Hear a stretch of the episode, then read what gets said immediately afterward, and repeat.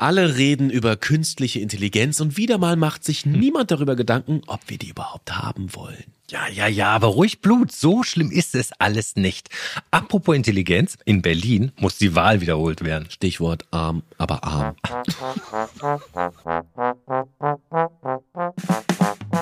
Tage wie diese. Das Wochenwichtigste aus Politik, Gesellschaft und Kultur. Jo Schück und Alex Bräucher fragen sich, was eigentlich gerade los ist. Na jo. Moinsen.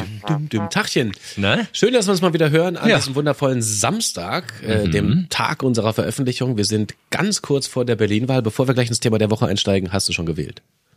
Ähm, ich habe äh, Briefwahl beantragt, aber habe das noch nicht bekommen. ich glaube, die schicken mir einfach nichts. Wir haben ja einen Brief nicht bekommen. Damit sind wir schon mittendrin im. Das Thema der Woche. Und die heißt natürlich in dieser Woche, das ist die äh, entscheidende äh, Wahl auf Landesebene. Berlin wählt schon wieder und Alex Ja. Bräucher hat noch nicht mal seine Wahlunterlagen bekommen. Ist ziemlich gut. Bei mir Ja. ging es ziemlich schnell. Ich muss ja sagen, Berlin wird oft gescholten für, keine Ahnung, kaputten Flughafen, äh, fehlend, fehlende Wahlunterlagen, Ja.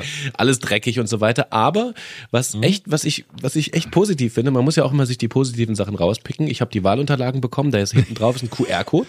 Ja. Dann habe ich mit meinem Handy den QR-Code äh, abgescannt und dann war ich sofort auf so einer Wahlseite, da stand komplett meine Adresse und die Daten alles schon drin. Ich musste noch ein Schön. Häkchen klicken, Datenschutzbestimmungen, lalala. Und einen Tag später, kein Witz, einen Tag später hatte ich meine Briefwahlunterlagen zu Hause. Einen halben Tag später waren die schon im Briefkasten und ich bin mir sicher, sie sind jetzt schon fast gezählt.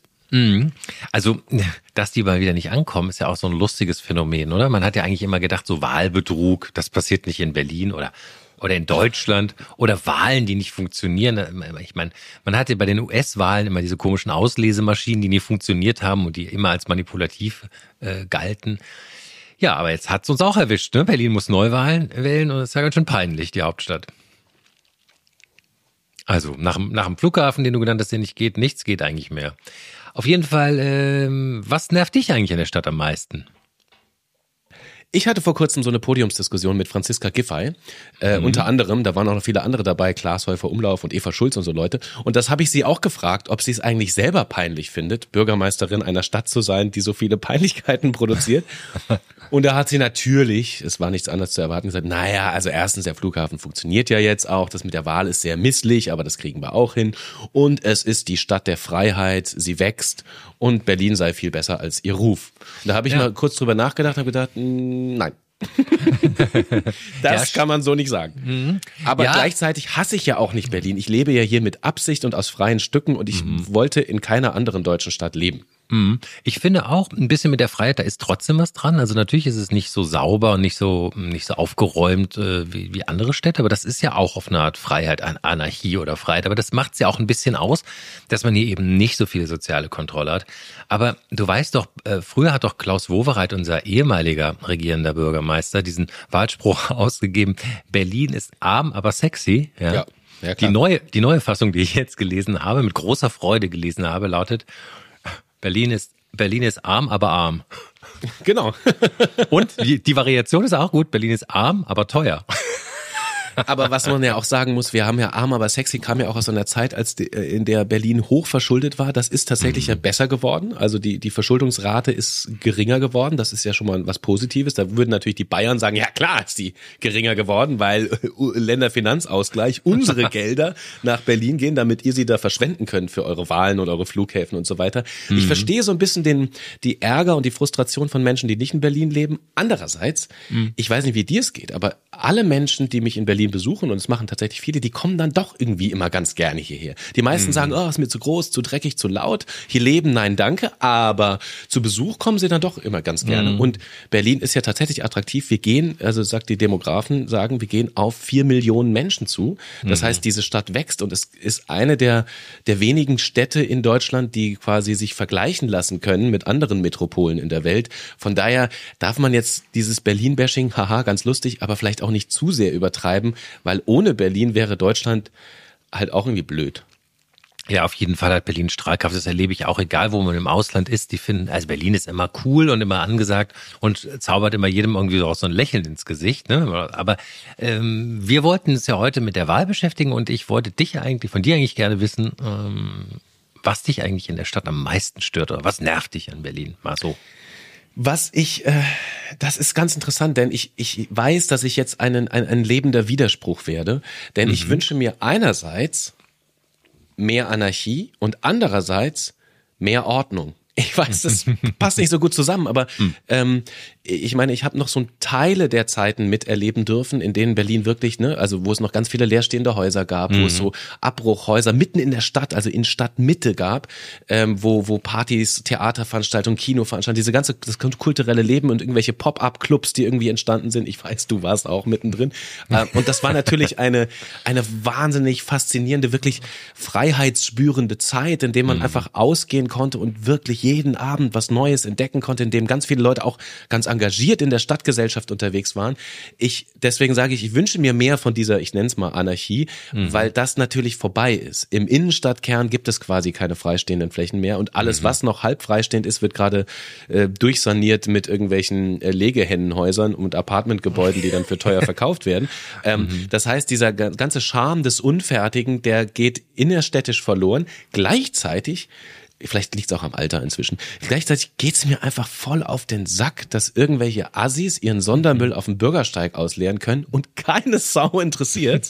Also das Ordnungsamt sagt, ja, das Bezirksamt ist irgendwie zuständig, Bezirksamt sagt, ja, es ist irgendwie Senatsebene, ne? diese, diese, diese systematische Verantwortungslosigkeit, die hm. geht mir wirklich ein bisschen auf den Zeiger. Und deswegen mag ich, ich würde gern mehr Ordnung, ein bisschen mehr Sauberkeit auf der einen Seite und auf der anderen Seite ein bisschen mehr unfertig und ein bisschen mehr Anarchie. Weil davon mhm. lebt ja Berlin. Finde ich gut. Also, bei mir ist es so, ja, ich finde, mal um was Positivem anzufangen, ja, weil jede konstruktive Kritik sollte ja was Positives haben. Ich finde, die Berliner Verwaltung ist, äh, bis auf meine Wahlunterlagen, Klammer auf, Klammer zu, äh, besser als ihr Ruf. Ja, ich hatte eigentlich immer nette Leute da und habe nie lang gewartet, ob jetzt Personalausweis oder Anwohnerparkausweis. Das fand ich immer irgendwie ganz suchi. Ja, das war fand ich gut. Ähm, früher war hier auch alles ja immer voll Hundescheiße auf, auf dem Trottoir, das erinnerst du dich noch? Ich finde auch das ist, äh, hat man irgendwie, glaube ich, in den Griff bekommen. Die Leute sind relativ verantwortungslos. Klar, man tritt auch mal da rein, aber naja. Weil du ich, lange nicht in Friedrichshain unterwegs warst. Ist das da noch so, ja? Ja. ja. Ich glaube, das gehört da zum Stadtbild. Auch aber zum Geruchsbild. Aber im Prenzlauer Berg zum Beispiel ist es gut geworden. Ja, ja, Prenzlauer Berg ist ja auch nicht mehr Prenzlauer Berg. Das ist ja. doch, jetzt wissen wir doch, ein durchgentrifiziertes internationales ja, okay. äh, Moloch geworden von irgendwelchen Experts. Was ich gar nicht, also legitim, legitim, ne? Also ich will jetzt nicht hier das Bashing betreiben, aber mhm. Prenzlauer Berg ist ja nur nicht mehr. Ne? Okay.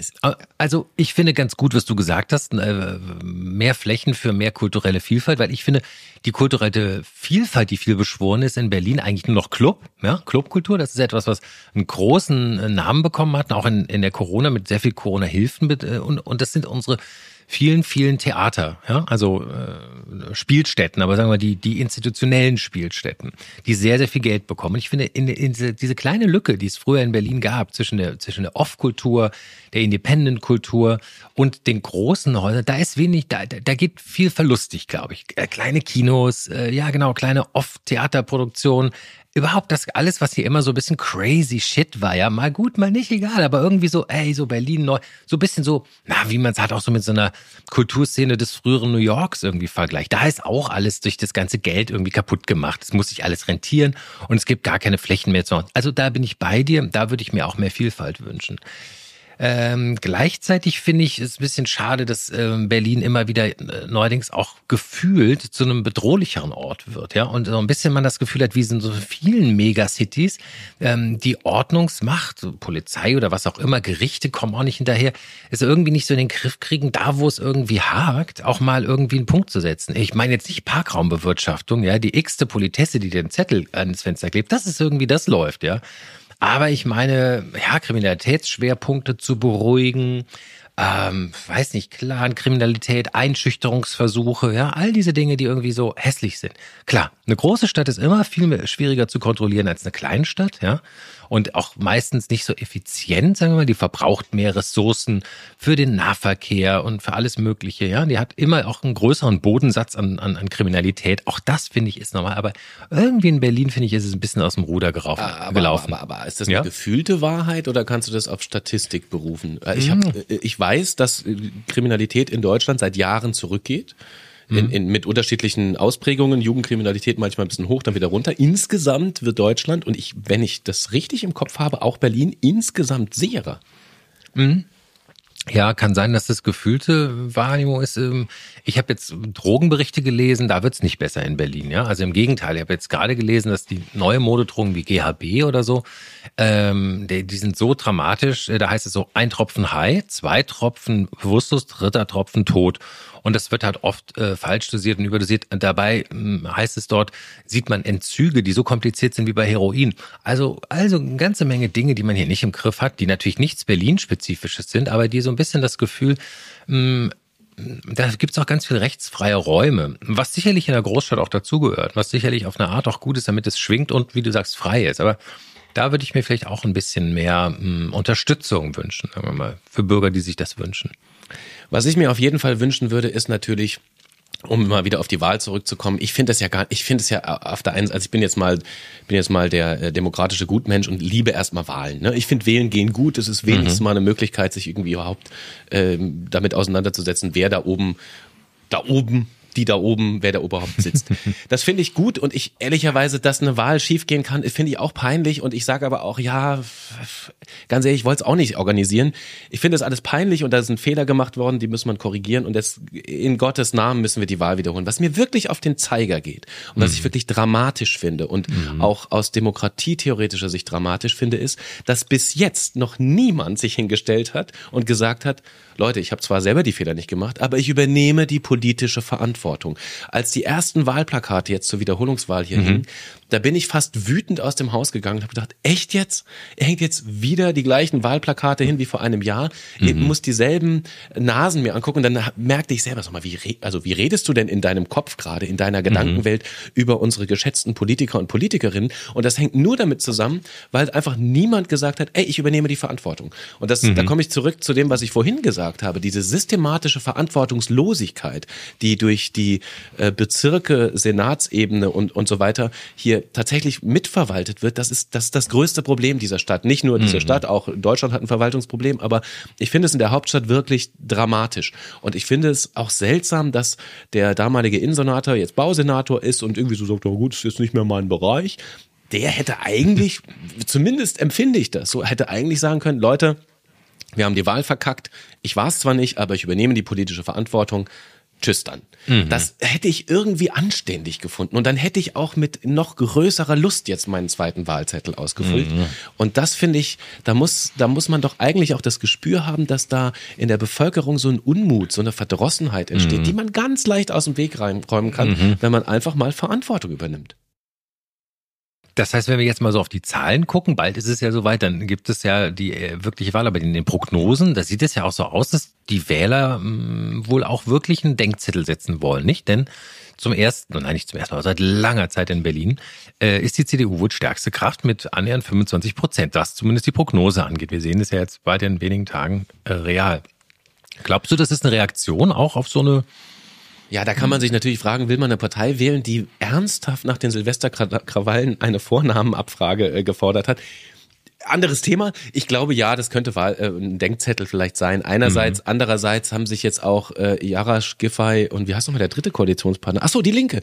Ähm, jetzt in letzter Zeit auch nicht so sehr mit den tollsten Vorschlägen über, äh, also in, in den Vordergrund gespielt. Ich glaube, was ich dramatischer finde, mal unabhängig von den Parteien, dass die Wahlbeteiligung jetzt, das folgt jetzt meiner These, die Wahlbeteiligung wird nach unten gehen, weil die Leute natürlich sagen, ey, ganz ehrlich, pff, was soll, was soll der Mist? Dann wählen wir in einem Jahr wieder. Und Ach das ja? ist fatal, wenn das so wäre. Ja, Wirklich? Also- also man kann es jetzt schon an den Briefwahlunterlagen absehen.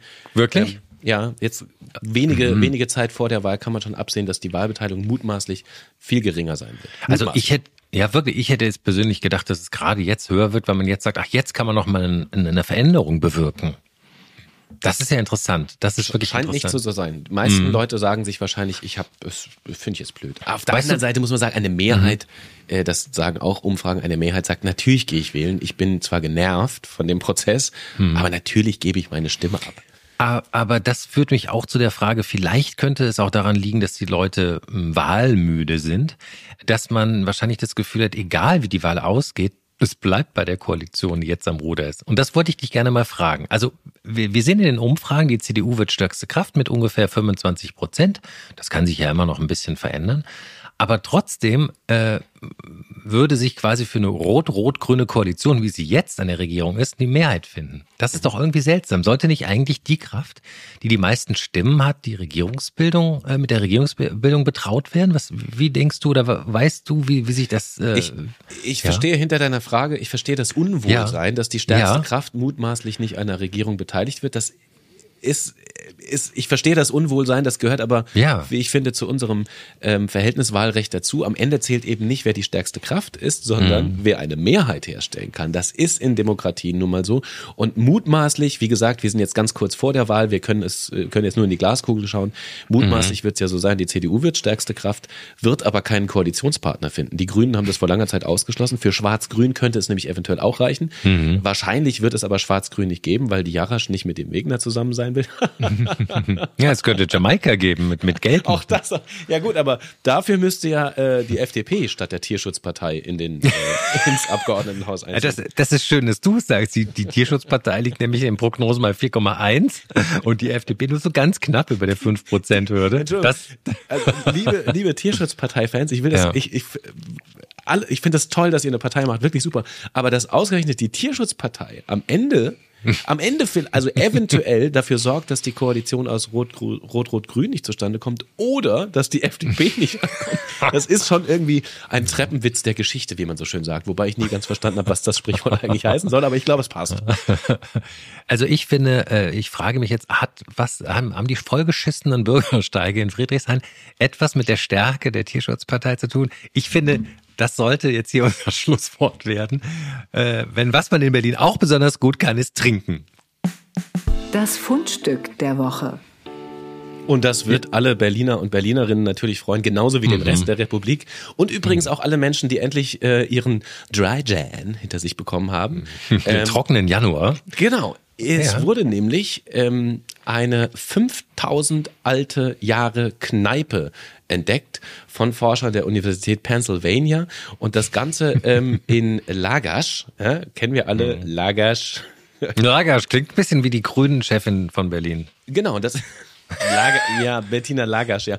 Also wir Bettina reden Lagasch. Wir reden Lagasch über das heutige Staatsgebiet des Iraks. Dort wurde eine 5000 Jahre alte Kneipe entdeckt von, äh, von mhm. amerikanischen Forschern. Die, und zwar nur einen halben Meter unter der Erde. Und das, da könnte man sagen, ja gut, Kneipe, woher wisst ihr das denn? Ja, die haben einen antiken Ofen entdeckt, eine Art mhm. Kühlschrank und mhm. mehrere Schalen mit äh, Fischresten. Also da haben die Menschen sich zum, zum, äh, zum Essen mhm. getroffen. Aber es gab auch einen Außenbereich mit Bänken, also so eine Art mhm. früher Biergarten. Ja. Ne? Und ähm, der Fund verdeutlicht laut den Forschern, dass damals neben einer herrschenden Oberschicht und, und Sklaven wohl auch eine Art Mittelschicht in der Gesellschaft schon existiert hat, vor 5000 Jahren. Mhm. Und das gab also so eine Art öffentlichen Treffpunkt, genauso wie heutzutage, wo die Menschen halt in Kneipen gehen oder in Restaurants, um sich eben zusammenzutun. Das gab es offenbar schon vor 5000 Jahren. Und das gibt mir persönlich als mhm. alter Dry Jan-Verfechter auch die Hoffnung, dass es auch in 10.000 Jahren weiterhin Kneipen geben wird. Ja, ich finde es auch interessant, wenn es da noch genug Menschen gibt in 10.000 Jahren, die auch, die auch trinken wollen, obwohl es irgendwie schädlich ist und weil es vielleicht unvernünftig ist, aber Spaß macht. Und das wiederum, finde ich, äh, bringt uns direkt zu unserem nächsten Thema. Und jetzt noch ein Thema der Woche. Genau. Wer nicht trinken wird in 10.000 Jahren, ist die künstliche Intelligenz und die Roboter, die dann die Arbeit für uns machen. Wer Kennst weiß den Song? Ja, wer weiß, ne? Die, vielleicht sind die all, harte Alkoholiker. ja, um menschlicher zu wirken, weißt du? Vielleicht sind ja. die genauso fehlbar dann wie wir, um menschlicher zu wirken. Ja, oder vielleicht sind die von was anderem äh, äh sozusagen total addicted, so von Elektronen oder so. Boah, ich hole mir einen Elektronenshot. Ja, aber nicht für so einen starken. Mach mir nur ein Elektronenbier. ChatGPT in aller Munde, darüber reden wir auch. Ähm, Ja. Das habt ihr vielleicht auch schon gehört. Bestimmt habt ihr es gehört. Das war ja sogar bis hin zur Tagesschau im Heute-Journal. Es war in allen großen Medien, wurde über ChatGPT gesprochen. Was ist das? Das ist eigentlich ein, äh, ja, ein Chatbot, eine künstliche Intelligenz, die dir Fragen beantwortet, richtig? Mhm, Ja, genau. Und ich finde auch, ehrlich gesagt, sie haben einen richtig unsexy Namen gewählt. Ne? Also ich meine, früher hat man sich ja auch so einen Namen ausgedacht. Google ist ja auch ein ausgedachter Name oder dass man ein Warenhaus Amazon nennt, äh, ist ja auch komisch. Aber ChatGPT ist so richtig nerdig, oder? So richtig der Entwickler so äh, ein richtiger Programmierer, oder? Mir kommt es auch so vor, als wäre die, die, die, Veröffentlichung, ne? die, vor, vor ein paar Monaten ging das Ganze ja online, auch für die, für die breitere Bevölkerung. Und äh, mir kommt es auch so vor, als wären die vielleicht selber so ein bisschen überrascht, dass jetzt ein einmal die ganze. Welt darüber redet und dass jetzt, Ja. dass alle das ausprobieren wollen und dass der Entwickler vielleicht noch drüber nachgedacht hat, welchen coolen Namen könnten wir denn haben. Genau. Da war aber schon die, die Büchse äh, der Pandora geöffnet, da war es vorbei und auf einmal heißt das Ding ChatGPT, aber wer weiß, was noch alles kommt. Es wirkt wirklich so, ne? Man, man darf nicht vergessen, es kommt so aus dieser Schmiede, die sich ja nicht nur mit textbasierter künstlicher Intelligenz beschäftigt, wie diesem Programm, über das wir auch gleich noch ein bisschen sprechen wollen, was das kann, was das macht und was es eben nicht kann, ähm, sondern die können ja auch zum Beispiel Bilder generieren. Und zwar jetzt nicht einfach irgendwie ein Bild von einer Banane, also reproduktiv, sondern das kann zum Beispiel ähm, ein Gemälde, ein Porträt von berühmt geworden ist zum Beispiel das Porträt von Mark Zuckerberg, Mark Zuckerberg, wie du sagst, ähm, im Stile eines alten Meisters, ja, also im Stile von Vermeer oder, also und das ist interessant, das, das, das erstellt dieses Bildprogramm, was aus der gleichen Schmiede stammt, halt auch in Sekunden.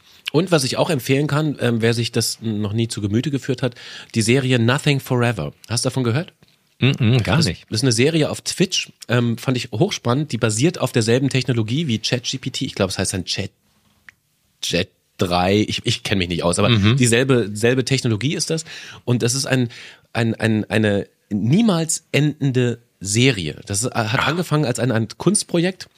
Und ChatGPT basiert auf der Serie, ach Gott, oh Gott, oh Gott, jetzt habe ich, ach Gott, oh Gott, also auf einer auf einer real existierenden Serie und die die KI schreibt jede Minute die Serie weiter. Das heißt, da sieht man so Nee. Comicfiguren, die werden, die sehen noch relativ rudimentär aus, zugegebenerweise, aber die Dialoge basieren eben, wie gesagt, auf einer Comedy-Serie und die Serie geht tatsächlich immer weiter. Sie hört nie Verrückt. auf. Könnt ihr euch auf Twitch angucken, Twitch Nothing Forever, könnt ihr einfach mal reinschauen. Ist in, in Teilen lustig, also je nachdem, wenn man auf den Humor steht. Manches ist auch so ein bisschen kryptisch, wie alles bei ChatGPT. Alles funktioniert ja noch nicht so, wie man es als Mensch gewohnt ist vielleicht.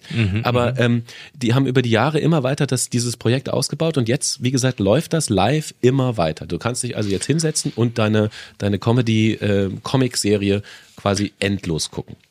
Also um es nochmal, vielleicht noch einen Schritt auch zurück, wer nicht so genau weiß, was das ist. Also mm, es begann ja als so eine Art Suchmaschine. Ne? Also man kann dieser AI Fragen stellen und sie ist mit dem gesamten Wissen des Internets gefüttert und soll einem dann Antworten geben. Und das Interessante und das ist auch unheimlich, äh, also was es, was es anders macht als Google und bei Google auch wohl zu großer Angst geführt hat, ist, dass es wie ein Dialog ist, wie als ob man mit einem Menschen spricht. Also man kann nicht nur eine Frage stellen, sondern man kann die dann verfeinern wie so ein, ein Verlauf. Und das bleibt also sozusagen im Verlauf. Und es lernt auch dazu, wenn man ihm einen Fehler nachweist. Umgekehrt, und das, Jo, muss ich dir jetzt leider eine traurige Nachricht überbringen, ja. Ja, na, pass auf, bereit, ja.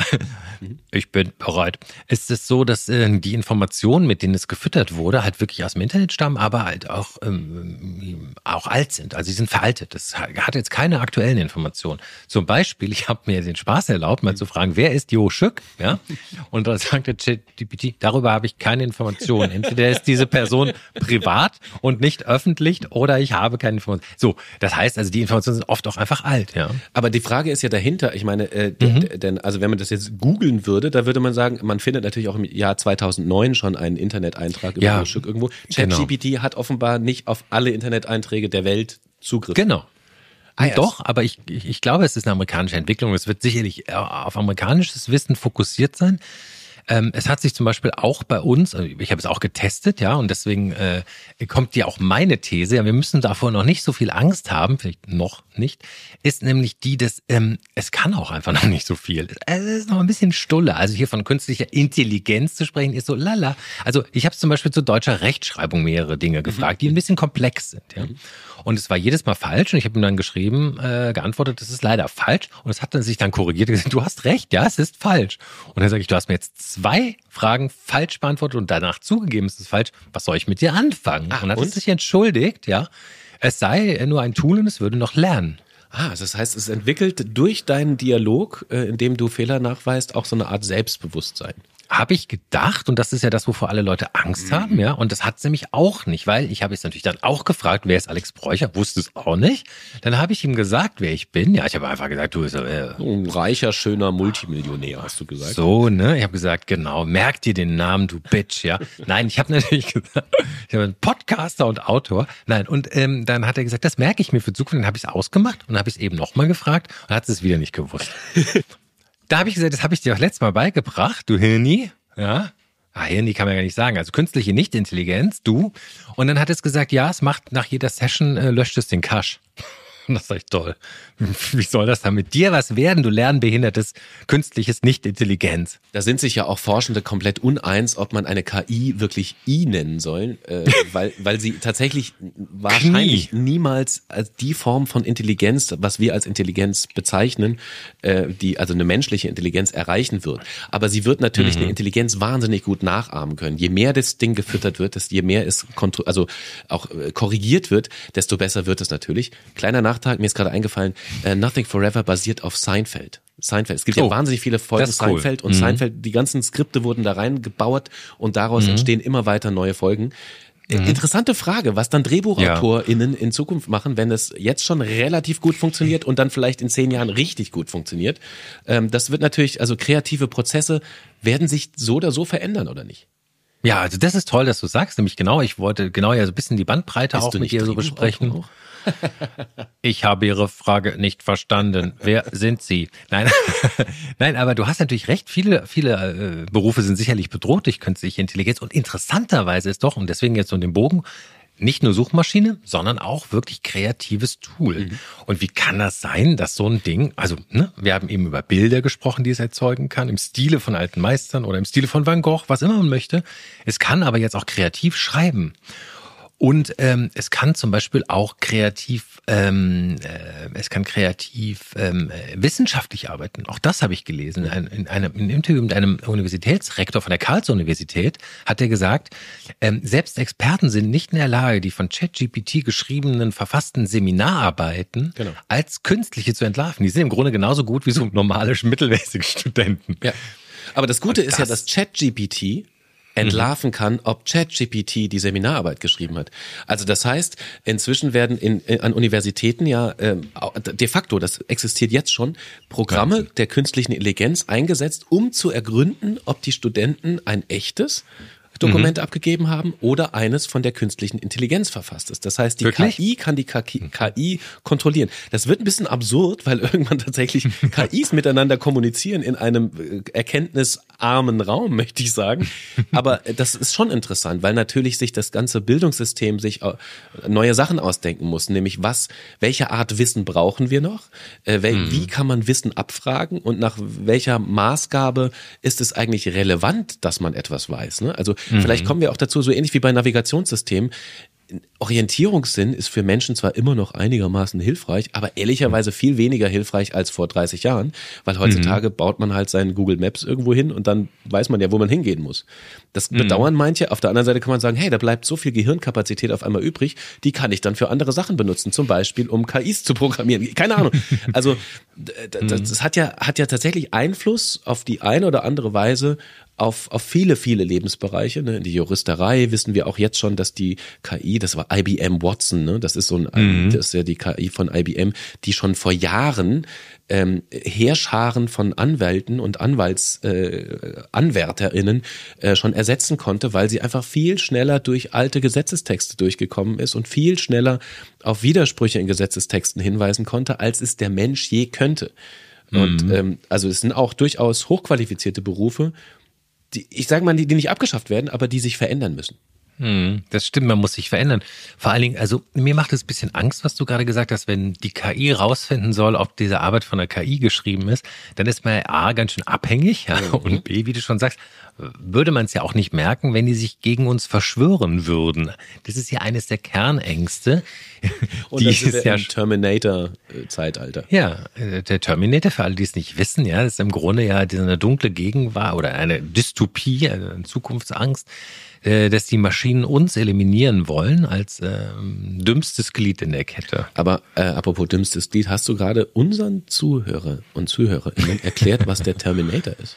Ja, für die Jüngeren unter uns. I'll be back. Wenn ihr das nicht wisst, könnt ihr mal bei ChatGPT äh, äh, eingeben, bitte erkläre mir Terminator mit Arnie Schwarzenegger. Das ist doch dieser Politiker aus USA, oder? Egal. Ähm, ja. ja, jetzt sind wir da. Ich war ja, ich war ja vor kurzem, wie du weißt, ich war in Augsburg. Wir haben eine Sendung mhm. für Aspekte gemacht äh, über Brecht. Ja. Könnt ihr euch in der Mediathek anschauen. Super Sendung geworden. Und das Staatstheater Augsburg hat eine Digitalsparte. Das ist das einzige Theater, was eine explizite Digitalsparte hat. Sie haben jetzt zum Brecht-Jubiläum, Berthold Brecht, das war ein großer Theaterdramaturg, 125 Jahre äh, wird er dieses Jahr jung. Also wir feiern seinen Geburtstag und haben sie eine Brecht-KI äh, programmiert. Mhm. Die basiert auch auf äh, Chat-GPT-Technologie. Und der mhm. haben sie einfach das, was sie so finden konnten an, an, an Brecht-Texten, an Brecht-Interviews und so weiter, das haben sie alles einverleibt, sodass der, dass dieser, dieser Bot jetzt so ähnlich redet, wie Brecht es vielleicht getan hätte. Und, das fand ich wirklich spannend, äh, ich, ja. ich konnte ein, ein Brecht-Theaterstück äh, mir ähm, bauen lassen. Und die KI hat innerhalb von, weiß ich nicht, fünf Minuten oder sowas, hatte ich so 30 ja. Seiten Theaterstück da liegen, die so ein bisschen brechtig auch klangen. Also es war sehr kryptisch, wobei man dann mhm. ja auch sagen muss, naja, bei Brecht war ja auch nicht immer alles klar. Oder überhaupt im Theater ist ja nicht alles eindeutig. Es war mhm. kryptisch, ich habe es genannt, äh, das Ende der Welt von Bertolt Brecht und dann ging das los. Dann, dann treten da Figuren auf, dann gibt es Regieanweisungen und dann liest du tatsächlich 30 Seiten Theaterskript durch. Verrückt. Ähm, und äh, es also ich weiß nicht, also in Berlin kann man das vielleicht aufführen, woanders in der Republik würde man sagen, ey, das will Spaß sind. Aber, aber wie gesagt, wer weiß, was in zehn ja. Jahren damit passiert. Ja, ja. Ich, ich habe sowas ähnliches schon mal gesehen, äh, Browser-basiert, da war äh, das quasi Einstein. Einsteins Wissen war da drauf geladen. Das war so ein lustiger, drolliger Avatar, der so ein bisschen comic-mäßig äh, aussieht. Und der hat dann quasi im Stile von Einstein geantwortet. War, glaube ich, so ein bisschen, äh, da haben, glaube ich, noch viel Menschen auch Texte reingeschrieben. Aber in der Art ist es, äh, glaube ich, vergleichbar. Ja, aber, aber kurz gesagt, also bis auf die Gags, ja, die wir jetzt hier so genannt haben und bis auf kulturelle Produktion, die ja vielleicht dadurch auch interessant wird, wie werden wir später unterscheiden können, was ist menschlich und was ist nicht menschlich? Also was kommt von Maschinen und äh, was ist echt? Ich glaube auch, du, da sprichst du eins der Kernprobleme an, die wir absolut noch nicht gelöst haben, die wir noch überhaupt nicht diskutiert haben. Das Thema, was ich, ich mach mal die Überschrift Vertrauen. Wir haben ja, ja, jetzt schon ein riesengroßes Problem damit. Alle rufen danach, dass, dass die Menschen mehr Medienkompetenz brauchen, dass wir ein Unterrichtsfach Medienkompetenz brauchen, damit die Leute überhaupt verstehen, wie funktioniert ein Algorithmus, was ist eigentlich Twitter, wie entsteht Hass, mhm. Hate Speech und so weiter. Weil die Leute, nicht die Leute, aber manche Leute ja heute schon eine, sagen wir mal, gut recherchierte Tagesschau-Nachricht mit einem großen Team, mit viel Geld und Energie Energieaufwand mhm. teilweise für genauso wertvoll halten wie irgendeinen dahergelaufenen Telegram-Quacksalber. Und jetzt ist total unklar, was das jetzt nun mhm. bedeutet, wenn jetzt auf einmal KIs mitmischen und äh, keine Ahnung, vielleicht Instagram-Profile bespielen, wo man nicht mehr verstehen kann, mit, also man bräuchte sehr viel Medienkompetenz oder eine eigene mhm. Kontroll-KI, um zu unterscheiden, wer spricht hier, warum spricht die oder derjenige und vor mhm. allem ist die Information richtig. Das heißt, diese Diskussion, finde ich, die müssen wir eigentlich so schnell wie möglich führen, sonst haben wir genau mhm. dasselbe Problem, wie es bei schon so vielen Technologien war. Also, nennen Atombombe. Wir haben irgendwann Kernspaltung mhm. erfunden ohne zu wissen, was wir jetzt genau damit machen sollen. Und auf einmal hatten mhm. die Länder Atombomben. Bis dann der erste Atomwaffensperrvertrag kam, sind viele Jahrzehnte vergangen. Und ich glaube, das ist im Bereich Technologie und KI ein echtes Problem, weil das, die mhm. Büchse der Pandora, haben wir gerade gesagt, ist geöffnet. Und alles, mhm. was jetzt auf dem Markt ist, wird passieren. Das heißt, diese KI wird ja auch schon professionell von Microsoft und später auch von Google irgendwie eingesetzt werden. Das heißt, wir kommen gar nicht drum herum, uns damit zu beschäftigen. Jetzt frage ich mich, wann wird das EU-Parlament eine Richtlinie zum Umgang mit KI im Internet verabschieden. Ganz Wenn's ehrlich. zu spät ist. Das macht mir tatsächlich ein bisschen Angst, wenn es ja, zu spät ist. Ist nämlich absolut richtig. Das stimmt. Aber ich, ich, ich muss dir sagen, ich habe dir ja schon im Vorfeld gesagt, ich habe noch nicht so große Angst, ja. Und ich habe, ich vertrete ja die These, keine Angst vor der KI, denn sie ist noch eine Nicht-Intelligenz, also eine künstliche Nicht, eine, eine Knie. Und ähm, das, äh, also erstens äh, komme ich zu der Einsicht, weil ich finde, alles, was ich bisher getestet habe, ist A noch sehr hölzern und, und sehr grob. Zweitens finde ich, die in den ganz vielen Anwendungsschnittstellen, wo ich gerne im echten Leben, sagen wir mal, einen richtig schnellen Computer hätte, der nicht erst laden muss oder warten Sie bitte, bis das geladen ist. Ja, glaube ich, könnte KI auch noch wirklich viel verbessern, dass man nicht so viel Zeit an diesen dusseligen Maschinen verbraucht. Ja, ob das jetzt die DHL-Packstation ist, die das Ding nicht erkennt und ewig braucht, bis der Screen geladen ist. Ob es die Navi ist, ganz ehrlich, selbst, selbst eine, eine Google-Navigation hat mich am Wochenende im Stich gelassen. Ich finde, es gibt überall noch richtig viel zu tun. Und ich glaube, bis wir davor Angst haben müssen, vergeht noch viel Zeit zum einen. Zum zweiten glaube ich, noch ist es ja eher so eine Art textbasierte Geschichte. Ne? Klar, man kann sich vorstellen, dass vielleicht jetzt Tinder, damit es irgendwie am Leben bleibt, also oder andere Dating-Plattformen, da irgendwelche Chatbots haben, die es ja jetzt schon gibt, ne, die dich in irgendwelche virtuellen Dialoge zwingen, sodass du denkst, boah, ich bin richtig heiß begehrt. In Wirklichkeit chattest du die ganze Zeit nur mit einer Maschine. Mhm. Okay, ja, das verstehe ich. Aber ich finde, da ist ein positiver Aspekt drin. Denn rückwärts gedacht heißt es ja, es ist eigentlich ein Rückbezug auf die Menschlichkeit oder auch ein, sagen wir mal, eine Verpflichtung und, und, und eine Notwendigkeit, wieder menschlich zu sein, sich im echten Leben anzugucken, anzufassen, ja. Nur zu sehen, es kommt aus deinem Mund und nicht aus dem Mund von einem Maschine oder von einem Deepfake oder einem Video weniger zu vertrauen als einer echten Person. Und im, im zweiten Zuge ist es auch so, selbst wenn uns die künstliche Intelligenz irgendwann an Intelligenz überholen sollte, weil sie zum Beispiel Prozesse schneller herstellt als wir, dann glaube ich, gibt es eine Ableitung, die wichtig ist, dass wir daraus ableiten, dass die Menschen dafür vielleicht weniger arbeiten dürfen. Ja, dass man sagt, wenn die Maschine die Arbeit für dich übernimmt, dann sollte aber auch alle davon profitieren und nicht sozusagen alle nur entlassen werden und arbeitslos werden, sondern dann sollte die, sollten die Profite auch in, sagen wir mal, weniger Arbeitsload für die Menschen abführen. Und zweitens finde ich, ähm, kommen wir zu einer anderen Sache zurück, die wir auch ein bisschen, glaube ich, verloren haben in letzter Zeit, nämlich wo ist unser Humor? Wo ist das Abseitige? Ja? Wo ist das Ironische, das Zynische? Wo ist die Geheimsprache? Wo ist das, was Menschen miteinander machen können? Ja, so miteinander umzugehen, zu witzeln, irgendwie Quatsch zu reden und dabei unterhalten zu sein, äh, wie zum Beispiel in der 5000 Jahre alte Kneipen bei Fischresten, ja.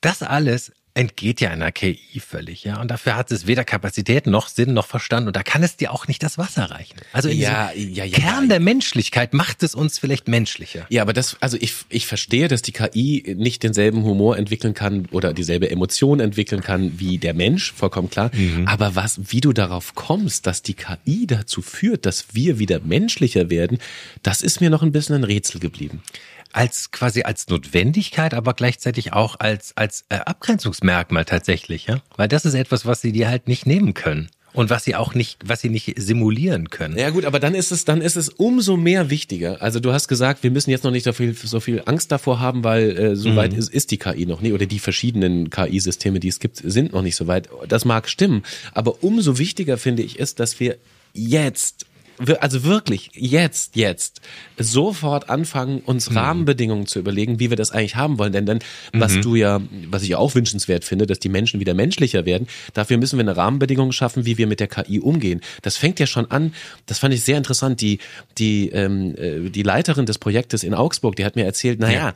weil ich gemeint habe, bau doch einfach alle Brechttexte, die du irgendwo finden kannst, bau die einfach da rein und dann wird es immer besser. Und dann sagt sie, ja, so einfach ist das ja nun nicht. Wir haben ja sowas wie ein Urheberrecht.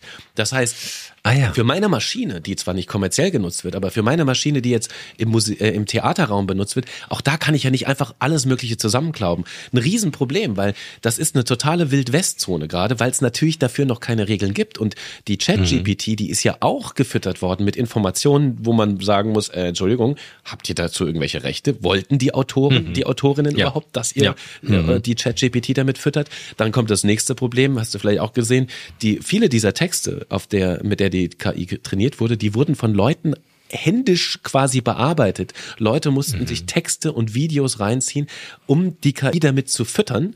Äh, und mhm. das wurde vor allem natürlich in Afrika ist das passiert mit äh, einem Hungerlohn von zwei Dollar die Stunde oder so weiter. Tja. Da haben die mhm. Leute ähm, sich Bestialitäten, Mord, Selbstmord, Folter, Selbstverletzung und so weiter anschauen müssen, damit wir jetzt hier bei ChatGPT angeben können, wer ist eigentlich Jo Schück?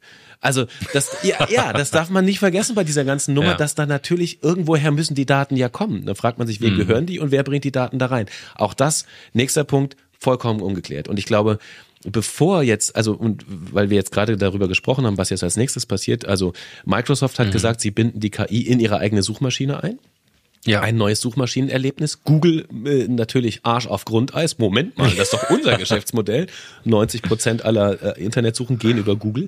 Die haben jetzt angekündigt, sie haben auch eine KI, die heißt, glaube ich, Bard oder so, also wie der Barde.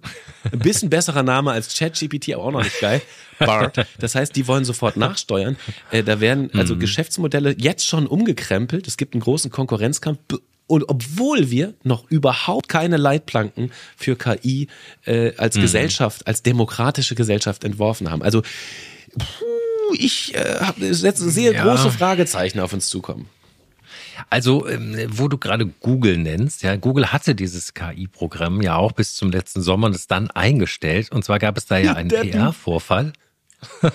du erinnerst dich? Was gab es da für einen Vorfall? Äh, der, einen PR-Unfall. Der, der, der zuständige Entwickler hat nämlich gesagt, äh, er wolle da nicht weiter dran arbeiten, denn die KI von Google hätte ein eigenes Bewusstsein erlangt. ja, Moment, du lachst. Könnte es nicht sein?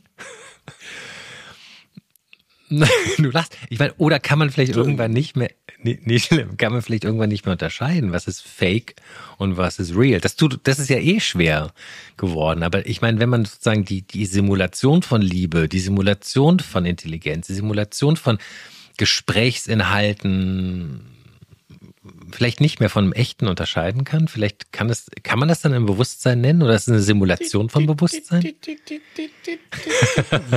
Entschuldigung, Alexander Bräucher, ich musste mich schnell selber wieder hochfahren. Du glaubst doch nicht, dass du mit dem echten Jo Schuck redest. Der hat doch für sowas gar keine Zeit wie ein Podcast. Ja, der, du, ich bin äh, doch eine Simulation. So ein Kabel aus deinem, da schenkt ein Kabel aus deinem Gehirn. Wir sehen uns ja per Video, das heißt, wir sehen auch ein paar Emotionen, aber ich bin einfach auch ein Deepfake. Wie willst du das unterscheiden? Wie, woher weißt du, vielleicht spreche ich ja auch mit dir als KI. Wir wissen es doch ja. gar nicht. Ja. Also es wird noch viel Vor zu diskutieren sein. Ich finde, was, was wir uns unbedingt auf die Merkliste schreiben müssen, finde ich, Alex, ja. was du gerade angesprochen hast, Zukunft der Arbeit. Da soll, darüber sollten wir unbedingt nochmal oh ja. in Bezug auf KI oh, äh, in nächster Zeit sprechen, oder? Auf Bezug auf KI und Bezug auf Automatisierung und Bezug auf überhaupt, dass viele Leute auch gar nicht mehr so Lust haben auf so ein Arbeitsleben wie es jetzt. Das sollten wir in einer der nächsten Folgen mal ein bisschen ausführlicher Und besprechen. derweil könnt ihr in unseren Shownotes nachlesen, was wir gerade so alles erzählt haben. Äh, wir haben auch noch gar nicht über die Keilschrift gesprochen. Es gibt wunderbare Artikel und Videos äh, im Bezug zu ChatGPT. Findet ihr dann alles in unseren Shownotes. Und ich muss jetzt ein, ein so ein kleiner Abbinder hier, ja. Ich habe die, die, die Open, also das äh, ChatGPT gerade was gefragt, nämlich, muss ich vor dir Angst haben? Und? Sechsmal Fehler, Fehler, Fehler. Bitte wiederholen Sie Ihre Anfrage. Bitte wiederholen Sie die Frage. Oh Gott, jetzt habe ich aber viel mehr Angst. Warum hat er nicht einfach Ja gesagt? Fehler, Fehler, Fehler, Fehler. Ganz zum Schluss äh, ähm, haben wir natürlich auch wie immer eine gute Nachricht, weil wir beschäftigen uns ja immer mit so problematischen Themen und wir haben uns aber auch auf die Fahnen geschrieben, wir wollen auch mal ein bisschen nach guten Nachrichten Ausschau halten. Mhm. Kompletter Themenwechsel und trotzdem eine gute Nachricht. Ihr wisst es, Haie und Rochen sind wirklich stark bedroht. Mehr als 70 Prozent der Arten gelten zurzeit als gefährdet. Aber es gibt eine gute Nachricht. Die Haie und Rochen vor den Küsten der USA, die erholen sich gerade wieder, weil nämlich der Mensch Regulierungsmaßnahmen eingeführt hat. Schon, ich glaube, schon vor 20 Jahren haben sie so Schutzregeln zum Fang und so weiter eingeführt. Und von den elf gefährdeten Arten, die damals in, ja, du lachst immer noch, weil die Haie egal sind. Von den elf gefährdeten Arten sind wieder viel mehr da. Will sagen, wir können durchaus was zum Positiven verändern und das geht auch. Denn ich sag immer, wir müssen alles erwarten auch das Gute. Auch das Gute. Ja. Und kannst du erst mal aufhören, über die armen Haie zu lästern? Das ist also wirklich, also komm, das gibt's auch gar nicht. Wir werden auf jeden Fall, da, da müssen wir noch mal drüber reden, du. Tage wie diese mit Alex Bräucher und Jo Schück. Eine Produktion von M hoch 2.